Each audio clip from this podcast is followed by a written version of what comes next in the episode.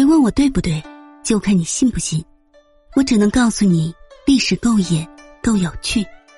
欢迎来听九九八八那些不为人知的野史秘闻。科举是朝廷选拔优秀人才的重要途径，也是民间阶层跨越的通道。如果科举发生贪污现象，影响的将会是国家命运。唐朝天宝年间，就曾经发生过一起荒唐的零录取事件。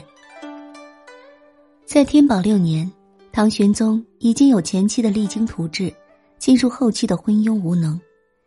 这一年举行科举考试，意在网络天下才子，而复考的人也和往年一样，熙熙攘攘，不计其数。而最后的结果令人大跌眼镜，一个都没有考上。换言之，录取率为零。这种事儿还是破天荒头一遭。若是要追根溯源的话，问题就出在李林甫身上。这位当年的主考官是当时玄宗身边最大的奸臣，他妒贤嫉能，在李林甫看来，如今自己权倾朝野，满朝文武都在掌控之下，日子过得挺滋润的。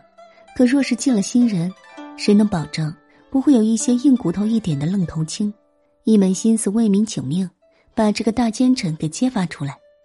对于深受儒家文化熏陶的文人来说，这种事情并非不可能发生。在昏暗的年代，也总有那么一些人不顾及自己的安危，一心报国。李林甫之流最怕的也是这样的人，所以，一来担心自己地位受到威胁。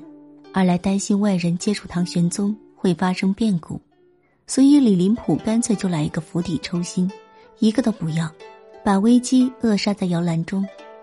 对于位高权重的李林甫来说，一个都不录取也不是啥难事儿。问题在于怎么向皇上解释。李林甫经过了一番考虑，向唐玄宗表示祝贺，说芸芸考生当中一个都没考上，这其实是好事。